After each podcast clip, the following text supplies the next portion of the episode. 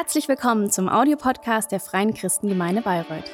Wir freuen uns, dass du dieses Angebot nutzt und wünschen dir viel Freude beim Hören der nachfolgenden Predigt.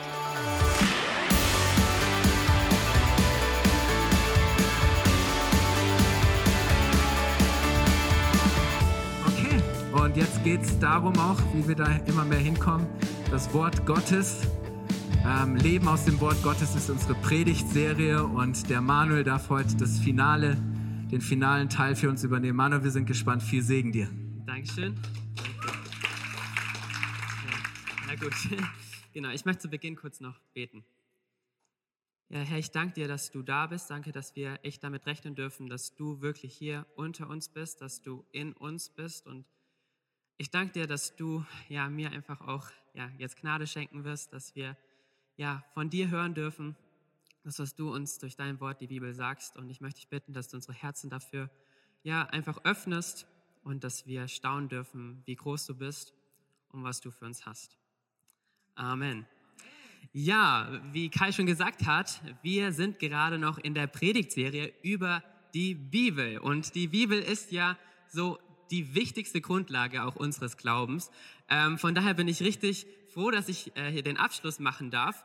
Ähm, Kai hat ähm, am Anfang der Predigtreihe hat er so ein bisschen darüber geredet, dass wir die, die Bibel als Gottes Wort verstehen. Das heißt, wir sehen, dass, dass Gott selbst durch die Bibel zu uns redet und dass es deswegen auch Kraft hat. Es ist nicht einfach nur ein Buch, sondern Gott selbst redet durch die Bibel. Und Terry sprach dann letzte Woche über unsere Haltung zur Bibel, dass wir die Bibel eben auch als einen Maßstab für unser Leben sehen, dass wir einfach daraus lesen, was sagt Gott eigentlich? Wir haben einen Maßstab von Gott bekommen und er zeigt uns auf, wie wir nach seinem Willen leben können. Und heute wollen wir die Bibel entdecken. Das heißt, wir wollen uns mal anschauen, was steht eigentlich in diesem Buch, was steht in der Bibel und was hat das für Auswirkungen für uns. Und das ist schon ein sehr sportliches Ziel für eine Predigt, denn wir haben die Bibel heute als ein Buch, aber eigentlich ist es eine Sammlung aus Büchern von insgesamt 66 Büchern äh, mit über 1100 Kapiteln und 700.000 Worten, aufgeteilt auf das Alte und auf das Neue Testament. Ähm, ja, ich fange dann einfach irgendwann an. Auf alle Fälle finde ich es so cool bei der, bei der Bibel, dass obwohl es so viele Bücher sind, obwohl es so viele unterschiedliche Bücher sind, dass sie dennoch alle zusammen eine gemeinsame und miteinander verbundene Geschichte erzählen. Nämlich die Geschichte zwischen Gott und uns Menschen. Dass Gott uns geschaffen hat und dass Gott uns liebt.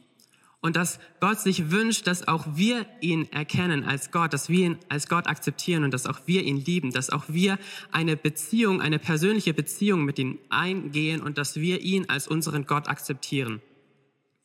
Und für diese Beziehung, für dieses Ziel ist Gott auch bereit, einiges zu opfern. Und ich weiß, normalerweise ist das ein No-Go, aber ich bringe jetzt schon den Spoiler, denn der Höhepunkt der Geschichte zwischen Gott und dem Menschen ist, dass Gott seinen Sohn Jesus Christus auf die Erde gesandt hat. Dass er seinen Sohn auf die Erde gesandt hat, um uns eben diese Beziehung zu ermöglichen. Gott hat selbst alles dafür getan, um uns diese Beziehung zu ermöglichen, um uns zu erretten. Das ist die Hauptbotschaft der Bibel. Und jetzt fragt man sich vielleicht, warum, ja, warum gibt es dann all die anderen Bücher? Warum gibt es vielleicht auch ein altes Testament? Die Bibel zeigt uns die gesamte Geschichte, die ganze Geschichte zwischen Gott und den Menschen auf und eben wie es dann auch zu diesem Höhepunkt kam und warum wir Menschen eigentlich auch vielleicht Rettung benötigen und was das Hauptereignis dann mit Jesus auch für uns persönlich bedeutet. Und im Lesen der Bibel wird deutlich, dass Gott einen Plan hat. Dass Gott einen roten Faden durch die Bibel gezogen hat. Das lesen wir im Alten Testament und im Neuen Testament. Und doch bevor wir auf den roten Faden eingehen, möchte ich noch kurz auf die Entstehung der Bibel eingehen, denn auch dort sieht man, wie Gott das alles irgendwie geleitet hat. Denn es ist nicht so, dass die Bibel uns einfach von Gott vom Himmel heruntergeworfen wurde, sondern Gott hat sich entschieden, dass er durch und mit uns Menschen seine Geschichte schreiben möchte.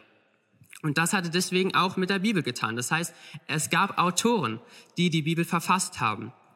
Ähm, einige Leute gehen davon aus, dass um die 40 Autoren die Bibel geschrieben haben. Aber es können doch auch noch weitaus mehr sein, weil im Alten Testament sind uns manche der Verfasser gar nicht mehr wirklich bekannt. Ähm, und man geht davon aus, dass die 39 alttestamentlichen Bücher, die man hat, dass die innerhalb von circa 1000 Jahren verfasst wurden. Das ist schon eine ganz äh, ja, lange Zeitspanne. Im Neuen Testament ging das ein bisschen schneller. Da sind es 27 Bücher und die wurden innerhalb wahrscheinlich von circa 40 Jahren geschrieben. Jetzt stellt man sich aber vielleicht schon die Frage, warum haben wir jetzt diese 66 Bücher? Warum nicht mehr? Denn man kann sich wahrscheinlich vorstellen, es gab bestimmt damals auch noch andere Bücher über Gott.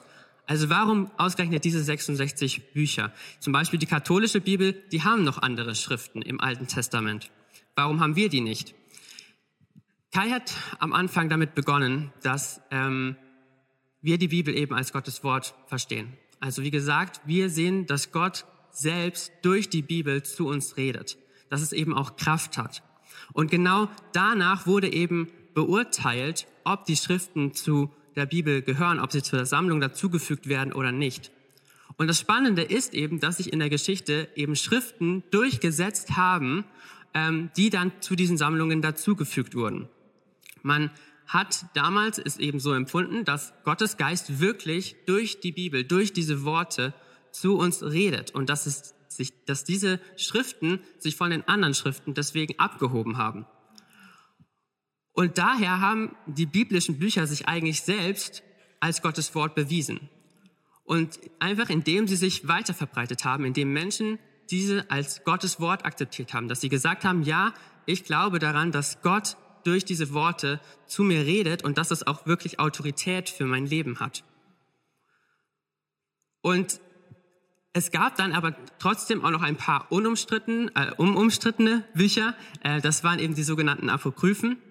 Die sind ähm, zum Teil jetzt eben auch in, in, der, ähm, in der katholischen Bibel. Martin Luther hat sich dann eben später auf nur die Bücher fokussiert, auf nur die 39 AT-Bücher, die zu jeder Zeit unumstritten waren. Also er hat dann gesagt, okay, diese 39, die halten wir fest, die anderen sind auch gut zu lesen, aber diese 39, die sehen wir als, als Gottes Wort. Und so kann man aber sagen, dass die 39 Bücher als Sammlung wahrscheinlich so im dritten oder zweiten Jahrhundert vor Christus als Sammlung abgeschlossen waren. Beim Neuen Testament setzte man am Anfang noch so auf die mündliche Überlieferung, weil man ja davon ausging, dass Jesus eigentlich bald wiederkommt. Und damals galt eigentlich auch so, dass, dass, dass die mündliche Überlieferung mehr als ein, ein, etwas Aufgeschriebenes, weil sie meinten, das kann man ja noch besser fälschen. Ähm, aber dann kamen eben doch ein paar Lehren auf, die sich mit dem Christentum vermischen wollten. Und deswegen fing man dann an, das wirklich auch aufzuschreiben. Ähm, und hier ist es dann wieder ähnlich wie im Alten Testament auch bei der Sammlung, dass die biblischen Bücher sich durchgesetzt haben und deswegen dann auch als Teil der Bibel gesehen wurden. Es gab zwar Ende des vierten Jahrhunderts eine Versammlung, wo wirklich diese 27 Bücher festgehalten wurden. Da wurde gesagt, okay, das sind die Bücher des Neuen Testaments. Ähm, aber eigentlich war das mehr oder weniger von ein, ein, ein Anerkennen von den Büchern, von den Schriften, die eh schon als Gottes Wort galten. Ähm, es gab nämlich drei Kriterien. Zum einen gab es das Kriterium, dass man sagt, die dürfen eine Art Glaubensregel, dürfen sie nicht, ein Glaubensbekenntnis dürfen sie nicht widersprechen. Dann mussten sie von einem Apostelschüler oder einem Apostel selbst verfasst worden sein. Und eben das letzte Kriterium, sie mussten sich in den Gemeinden durchgesetzt haben. Die Menschen mussten sie gelesen haben und mussten sie als Gottes Wort akzeptiert haben. Und an den letzten zwei Kriterien sieht man auch, warum wir jetzt diese 66 Bücher haben und keine weiteren Bücher mehr dazukommen können.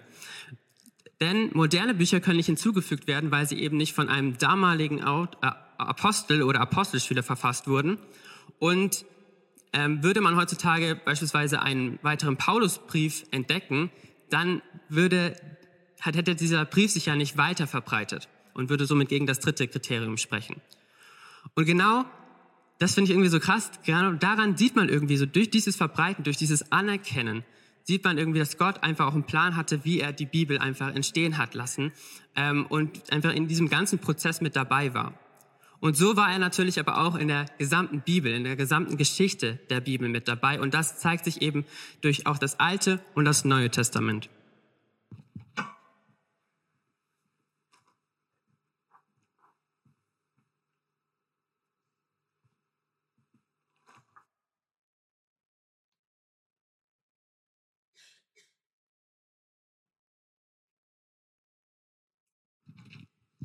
Und das Geniale ist, Gott hatte seinen Plan von Anfang an. Wir lesen in Epheser 1 ähm, ab Vers 3, Gepriesen sei Gott, der Vater unseres Herrn Jesus Christus.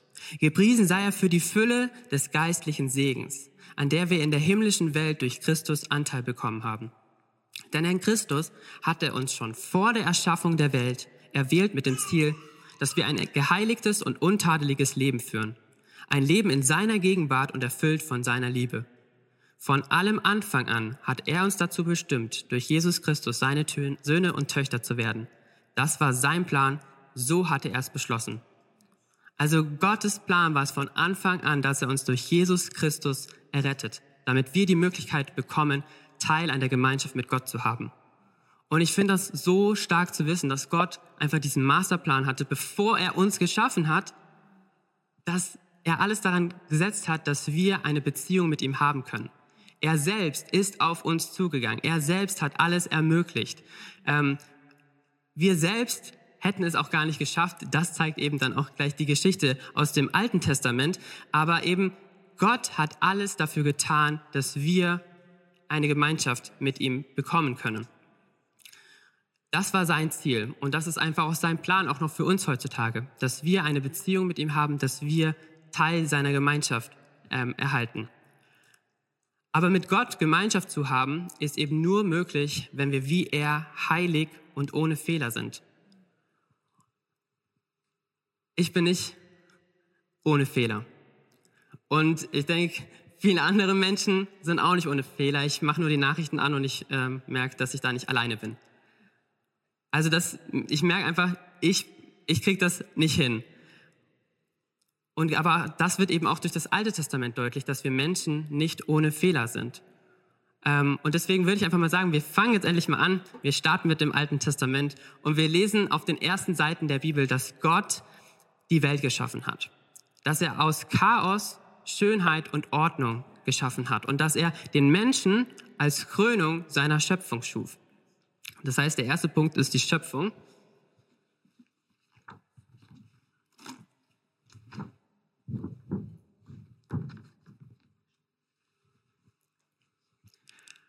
Und anfangs lebten die Menschen in der Gegenwart Gottes und galten daher auch als geheiligt und untadelig, als dass sie keine Fehler hatten. Und der Mensch erhielt dann die Aufgabe von, von Gott, die Erde zu verwalten und diese Ordnung und Schönheit, die Gott ja in die Welt gesetzt hat, zu pflegen und zu vermehren. Die Frage war jetzt halt wie. Denn die Menschheit wurde vor eine Entscheidung gestellt, die durch einen Obstbaum dargestellt wurde. Gott hat den Menschen alles zur Verfügung gestellt, er hat ihnen aber auch eine Regel gegeben, eben nicht von diesem Baum der Erkenntnis zu essen. Und so standen die Menschen vor der Entscheidung, entweder auf Gott zu vertrauen und sich von ihm leiten zu lassen und zu akzeptieren, dass was er als gut und böse vorgab, was er als falsch und richtig vorgab, dass das richtig war und dass sie dadurch auch weiterhin in Gottes Gegenwart leben konnten oder dass sie sich gegen diese Regel und gegen Gott entscheiden, dass sie gegen Gott rebellieren, dass sie selbst herrschen wollen und selbst entscheiden wollen, was gut und was böse ist obwohl Gott sie dabei vor einem schlechten Ausgang gewarnt hat. Also der Mensch konnte sich entscheiden, denn Gott wollte eben auch eine persönliche Beziehung, äh, keine Beziehung mit einer Marionette. Und wir lesen dann, dass die Menschen aber von der Versuchung gepackt wurden, so zu sein wie Gott. Sie wollten selbst über Gut und Böse entscheiden, sie wollten selbst ihr Leben führen. Wir lesen dann aber auch, dass sobald sie diese Entscheidung getroffen haben, dass sie sofort gemerkt haben, sie haben einen Fehler begangen. Und seitdem waren sie eben mit Fehlern. Sie haben gemerkt, oh, ich habe einen Fehler begangen, ich habe gegen Gottes Willen gehandelt, ich habe falsch gehandelt. Ähm, und seitdem spricht man eben auch von, von der Sünde. Dass der Mensch war all das, was, was Gott nicht ist, all das, ähm, was, was gegen seinen Plan geht, das ist eben Sünde. Und davon, ähm, ja, diese Sünde kam dann sozusagen eben in das, in das Leben der Menschen dadurch, dass sie sich dafür in, entschieden haben. Und somit, da kommen wir zum nächsten Punkt, genau, die, der Sündenfall.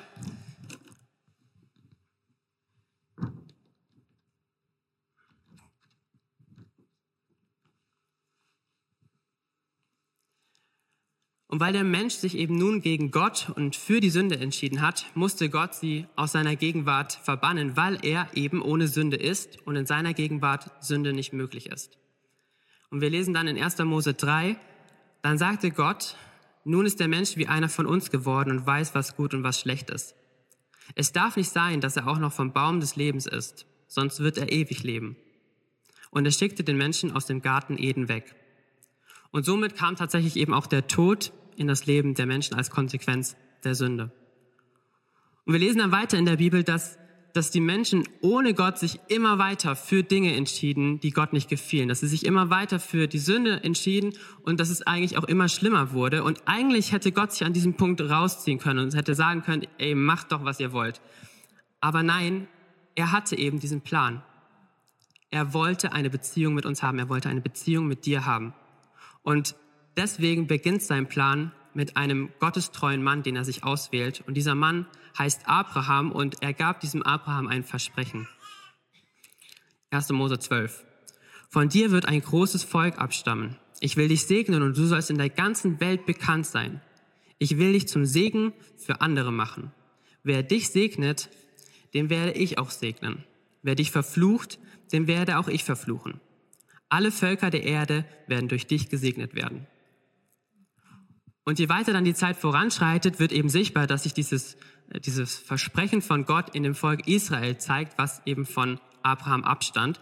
Das heißt, Gott beginnt seinen Plan jetzt mit einzelnen Leuten beziehungsweise mit einem Volk.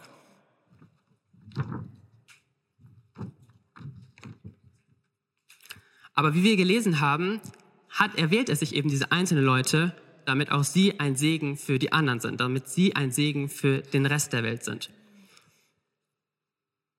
Und dieser Bund dann zwischen Gott und dem Volk Israel wird dann konkretisiert durch Gesetze, die den Israeliten eben verdeutlichen sollen, hey, wie lebe ich eigentlich, um zu Gottes Volk zu gehören?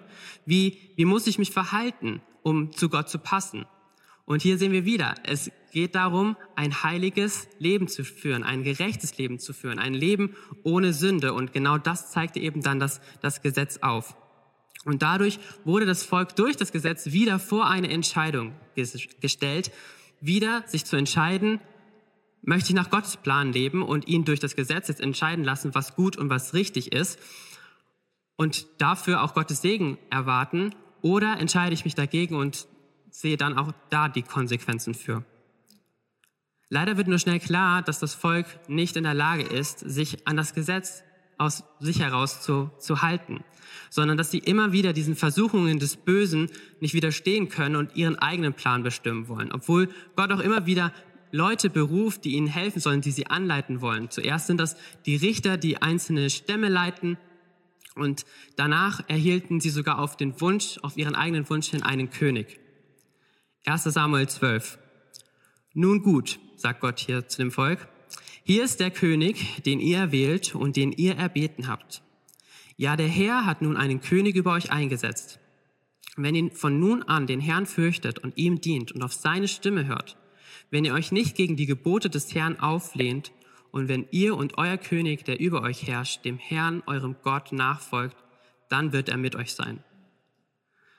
Also der König sollte jetzt dem Volk vorangehen und sie leiten, damit sie sich an das Gesetz, das Gott ihnen gegeben hat, halten konnten. Sie brauchten also jetzt eine sichtbare Person. Sie erhielten jetzt eine sichtbare Person, die ihnen wirklich zeigte, wie geht das Ganze. Das heißt, die Könige kommen als nächstes.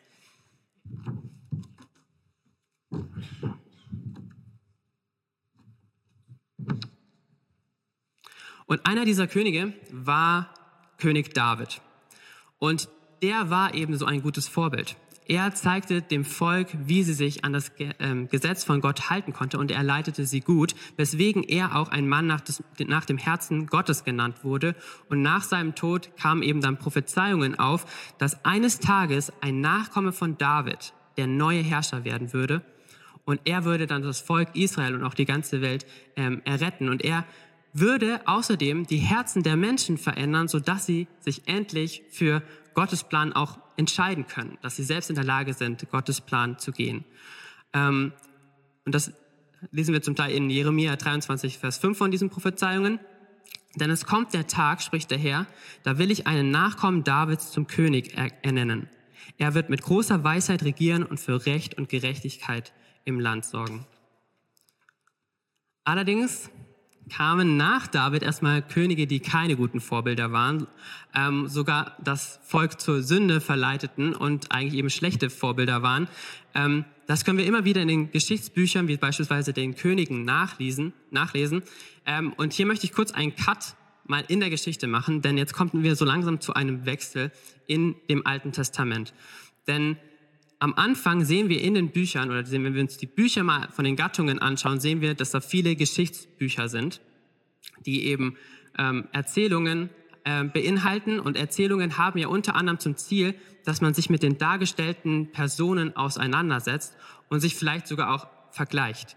Wobei die biblischen Hauptfiguren oft keine typischen Helden waren, äh, sondern sie hatten eben auch immer Schwächen.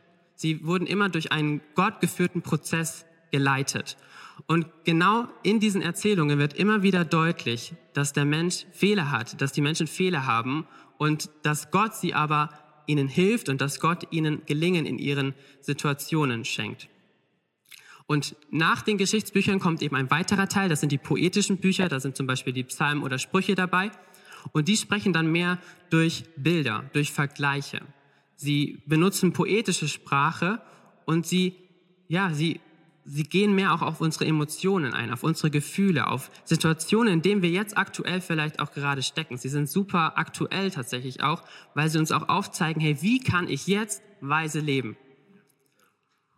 Und zu guter Letzt gibt es dann noch den dritten Teil im Alten Testament. Das sind eben die Propheten. Und wie gesagt, eigentlich chronologisch würden sie super dazu passen zu den, zu den Geschichtsbüchern, denn auch in den Prophetenbüchern wird immer wieder von der damaligen Zeit berichtet, aber ihre Besonderheit ist jetzt eben, dass sie eben Prophetien ähm, aussprechen, die die Zukunft betreffen. Und zum Teil sind das Prophetien, die dann im Alten Testament noch eingetroffen sind. Andere Prophetien, die haben das Neue Testament betroffen und manche stehen aber auch noch aus. Und somit sind wir jetzt eben bei den Propheten angelangt, denn die Propheten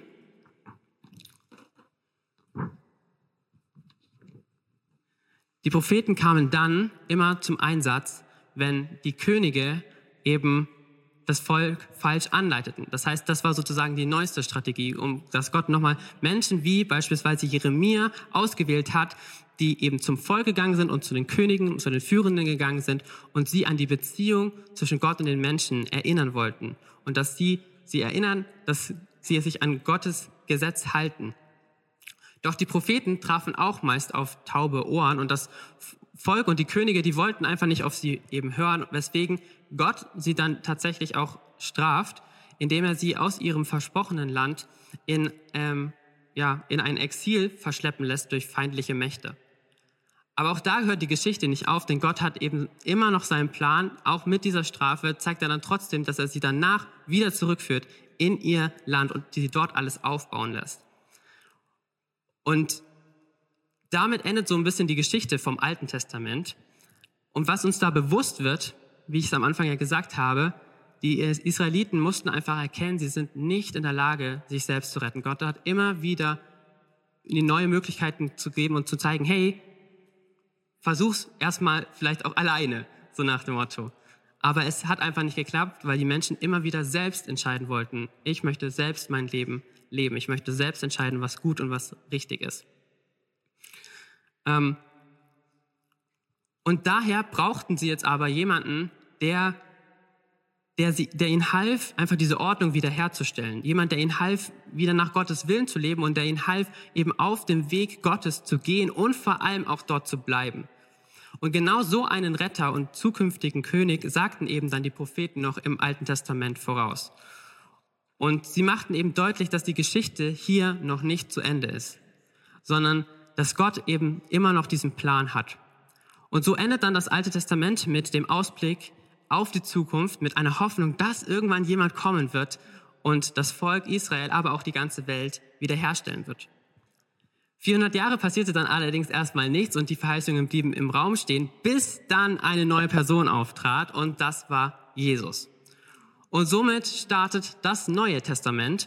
Und wir lesen in den ersten vier Büchern den Evangelien davon, wer, wer Jesus war. Wir lesen über seine Person, was er getan hat.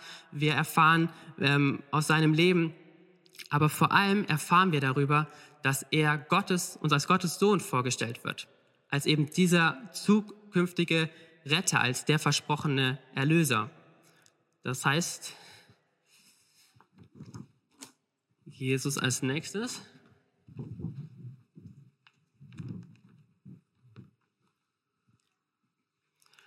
Und Jesus stellte sich auch den Versuchungen, den, denen auch die Menschen erlegen waren, den Versuchungen des Bösen, das heißt von der Sünde. Aber er konnte diesen Versuchungen widerstehen und er lehrte jetzt über Gottes Plan und er lehrte, ähm, wer Gott war. Er, er zeigte den Menschen auf, was, was gut und was, was richtig ist. Und vor allem erfüllte er auch einige dieser Prophezeiungen von dem Alten Testament. Das sehen wir schon auf der allerersten Seite äh, im Neuen Testament. Der allererste Satz heißt, äh, Matthäus 1, Vers 1, Verzeichnis der Vorfahren von Jesus Christus, dem Sohn Davids, also Nachkommen Davids und dem Sohn Abrahams. Aber vor allem erfüllte er seine, ähm, erfüllte er die Verheißungen dann durch seinen Tod am Kreuz und durch seine Auferstehung. Denn dort hat er letztendlich dann auch gezeigt, dass er wirklich ohne Schuld ist.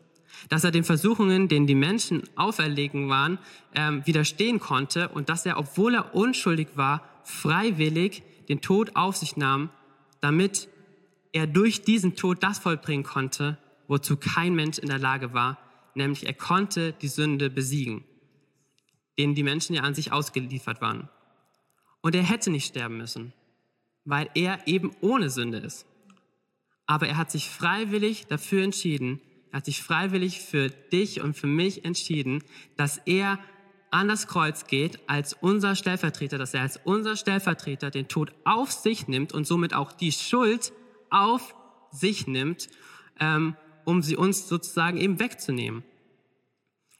Und dadurch, dass er eben aber auch von den Toten auferstanden ist, hat er eben auch gezeigt, dass er mächtiger ist, dass er Gottes Sohn ist, dass er Gott selbst ist.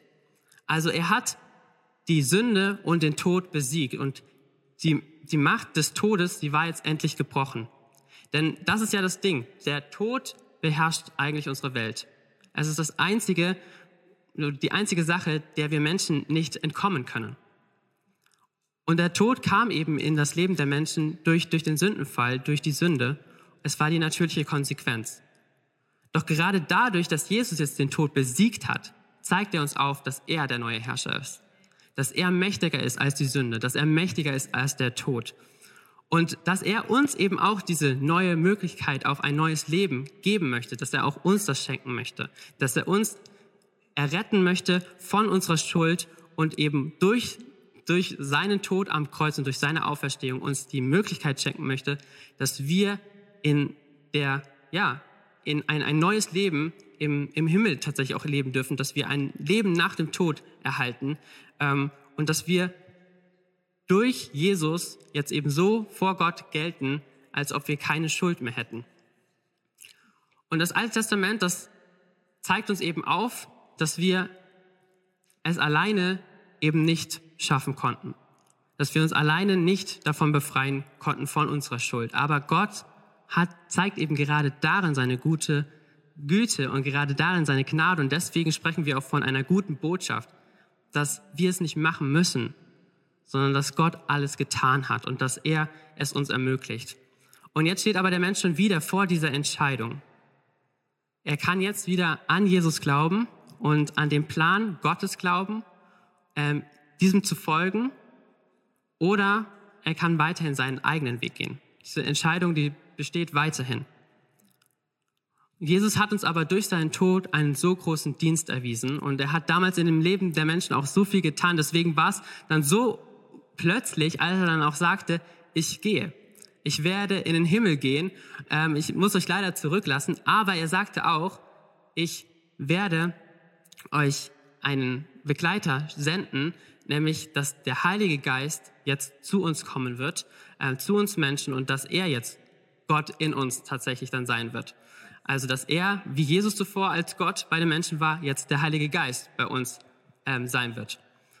In Johannes 16, Vers 7 steht, doch glaubt mir, es ist gut für euch, dass ich weggehe.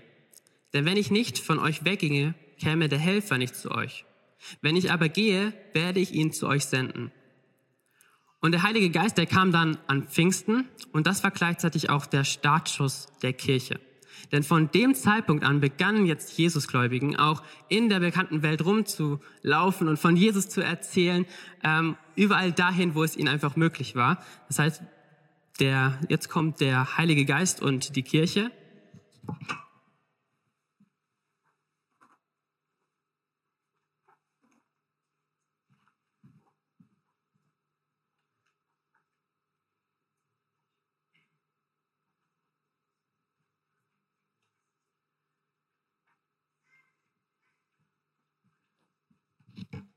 Und von diesen Ereignissen lesen wir eben in der Apostelgeschichte, ähm, wie die Menschen damals eben durch die bekannte Welt reisten und von Jesus und von der Erfüllung des Alten Testaments ähm, berichteten.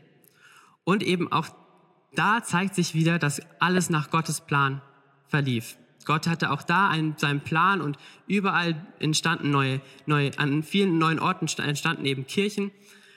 Allerdings war die, erst, die Zeit der ersten Christen, und ist es bei vielen Christen heutzutage auf der Welt immer noch so, geprägt von, von starken Verfolgungen, von Ausgrenzungen und von Leid.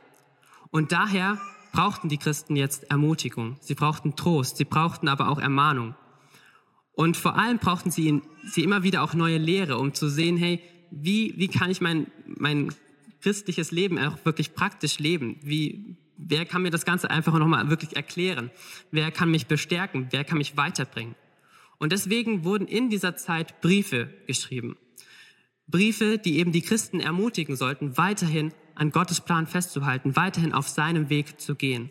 Und wir befinden uns quasi eigentlich immer noch in dieser Zeit, weil wir uns ja immer noch in dieser Zeit der, ähm, der Kirche befinden ähm, und auch wir immer noch, ja, diesen, diesen Weg gehen, auch wir immer noch immer wieder ermutigt werden müssen, ähm, einfach an, an Gottes Plan festzuhalten.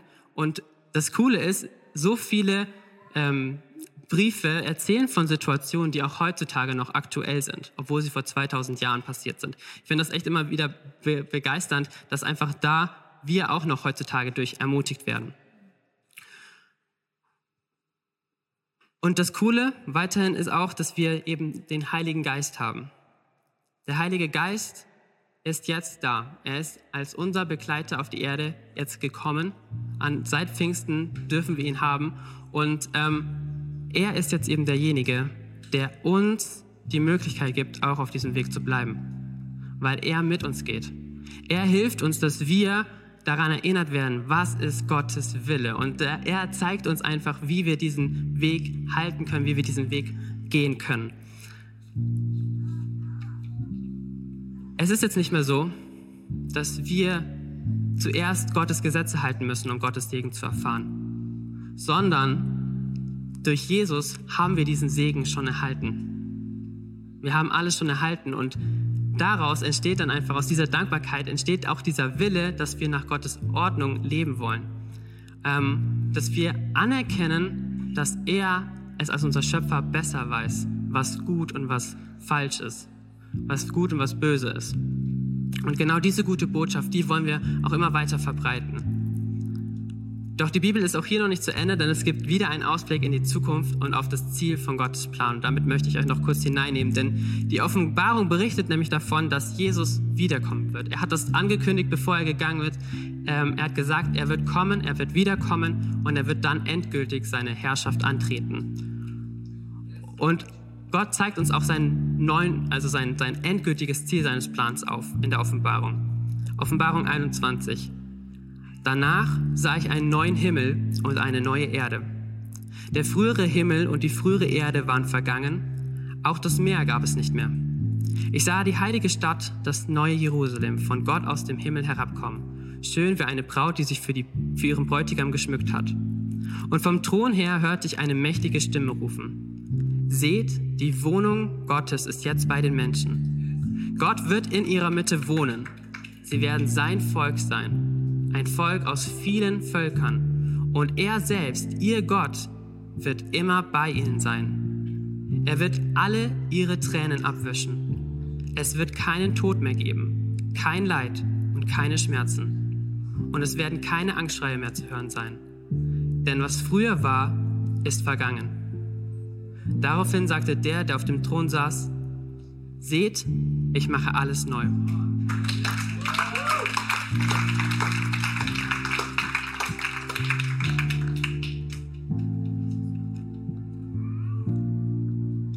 Also die Bibel beschreibt das als neue Erde, als ein neuer Himmel, so als das Ziel. Und damit sind wir am Ziel und eigentlich schließt sich der Kreis wieder. Denn wir gelangen wieder zu der Vision, warum Gott all das überhaupt geschaffen hat, warum er uns geschaffen hat. Zu einem Zustand, in dem wir unbeschwert, das heißt ohne Sünde, fehlerlos in seiner Gegenwart leben können. Wo wir uns ihm ganz hingeben dürfen und darauf vertrauen dürfen, dass er uns versorgt und darauf achtet, dass es uns auch gut geht. Denn das zeigt eigentlich die gesamte Bibel. Gott hat einen Plan. Und er weiß es als unser Schöpfer eben doch besser, als wir es manchmal meinen zu wissen. Und er hat tatsächlich einen Plan mit jedem Einzelnen von uns.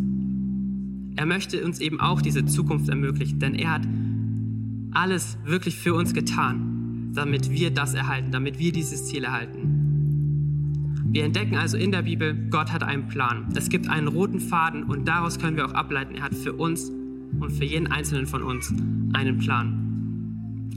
Und er geht mit uns durch das Leben. Und er lädt dich persönlich ein, dass du dieses Angebot immer wieder annimmst und dass du aktiv diesen Weg mit ihm gehst und ja, einfach auch zulässt, dass er ein Stück weit bestimmt, was gut und was falsch ist. Dass er, dass er dir zeigt, ja, wie es, wie es richtig geht, wie er sich das gedacht hat. Ich muss ehrlich sagen, ich verstehe nicht alles, was in der Bibel steht. Ich verstehe auch manchmal nicht so, ich kann, kann Gott manchmal einfach auch nicht nachvollziehen. Ich, bei manchen Sachen, da denke ich mir so, wieso ist das so? Aber ich vertraue darauf, dass Gott es besser weiß. Weil ich eben immer wieder merke, ich mache Fehler. Und ich vertraue darauf, dass Gott ohne Fehler ist. Ich, ich habe es gesehen, wie er eben in der Bibel sich mir offenbart, wie er sich uns offenbart und wie er uns zeigt, dass er einen Plan hat und sein Plan ist, dass er Gemeinschaft mit uns hat. Dafür hat er alles getan. Ich möchte dich bitten, aufzustehen, denn ich möchte jedem Einzelnen von uns noch kurz die Möglichkeit geben, eine Entscheidung zu treffen. Denn zum einen gibt es immer die Entscheidung, ein erstes Mal zu treffen, sich für Gott zu entscheiden, für diesen Weg mit Gott zu gehen. Aber wie, man, wie es jeder sicherlich auch trotzdem auch kennt, diese Entscheidung kann man immer wieder auch neu treffen und muss man manchmal auch immer wieder neu treffen, sich immer wieder an diese Entscheidung zurückerinnern. Und deswegen möchte ich euch bitten, dass ihr alle einfach mal kurz die Augen schließt, dass wir einfach eine Möglichkeit schaffen, dass jeder für sich zu Gott einfach kurz kommen kann, sich erinnern kann, ja, dass, dass Gott einen selbst einfach liebt und was er für einen getan hat. Und ich möchte dir jetzt die Möglichkeit geben, dass du also auch kurz sichtbar zeigst, wenn du diese Entscheidung zum ersten Mal oder wieder neu treffen möchtest. Und wenn du das möchtest, darfst du kurz deine Hand heben, damit ich dann einfach auch für dich beten kann. Dankeschön. Herr, ich danke dir, dass du einen Plan hast. Und ich danke dir, dass du mit jedem Einzelnen von uns einen Plan hast. Danke, dass du mit der ganzen Menschheit einen Plan hast, aber dass du auch mit jedem Einzelnen einen Plan hast. Und du siehst jeden Einzelnen, du weißt ganz genau, was in jedem Herzen einfach gerade vorgeht. Danke, dass du uns nicht alleine lässt, sondern dass du mit offenen Armen dastehst und wir ja, einfach dieses Angebot immer wieder neu annehmen dürfen, deiner Rettung, deiner Erlösung. Ich danke dir, dass du es auch so viel besser weißt, als wir es wissen. Und ich möchte dich bitten, dass du uns immer wieder auch zeigst, wo wir vielleicht auf dem falschen Weg sind. Und ich möchte dich jetzt ganz besonders für die bitten, die sich gemeldet haben, dass, dass du ihnen zum ersten Mal oder ja, wieder einfach zeigst, wie, wie groß du bist und dass dein Weg einfach der, der richtige Weg ist und dass du diesen Weg mit ihnen gehst. Danke für diese Entscheidung. Danke, dass wir immer wieder diese Entscheidung neu treffen dürfen, weil du uns nicht loslässt, sondern weil du den Weg bis zum Ende mit uns gehst. In Jesu Namen. Amen.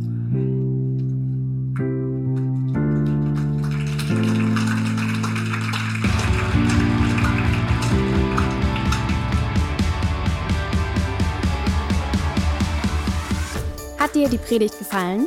Gerne kannst du sie mit Freunden teilen oder uns einen kurzen Kommentar hinterlassen. Noch mehr würden wir uns aber freuen, dich persönlich kennenzulernen. Du bist herzlich eingeladen, einen unserer Gottesdienste am Sonntag zu besuchen. Alle Infos findest du unter www.fcg-bayreuth.de. Dort kannst du uns auch eine persönliche Nachricht schreiben, wenn du mehr über ein Leben mit Jesus erfahren möchtest oder andere Fragen zum christlichen Glauben hast. Bis zum nächsten Mal. Ade!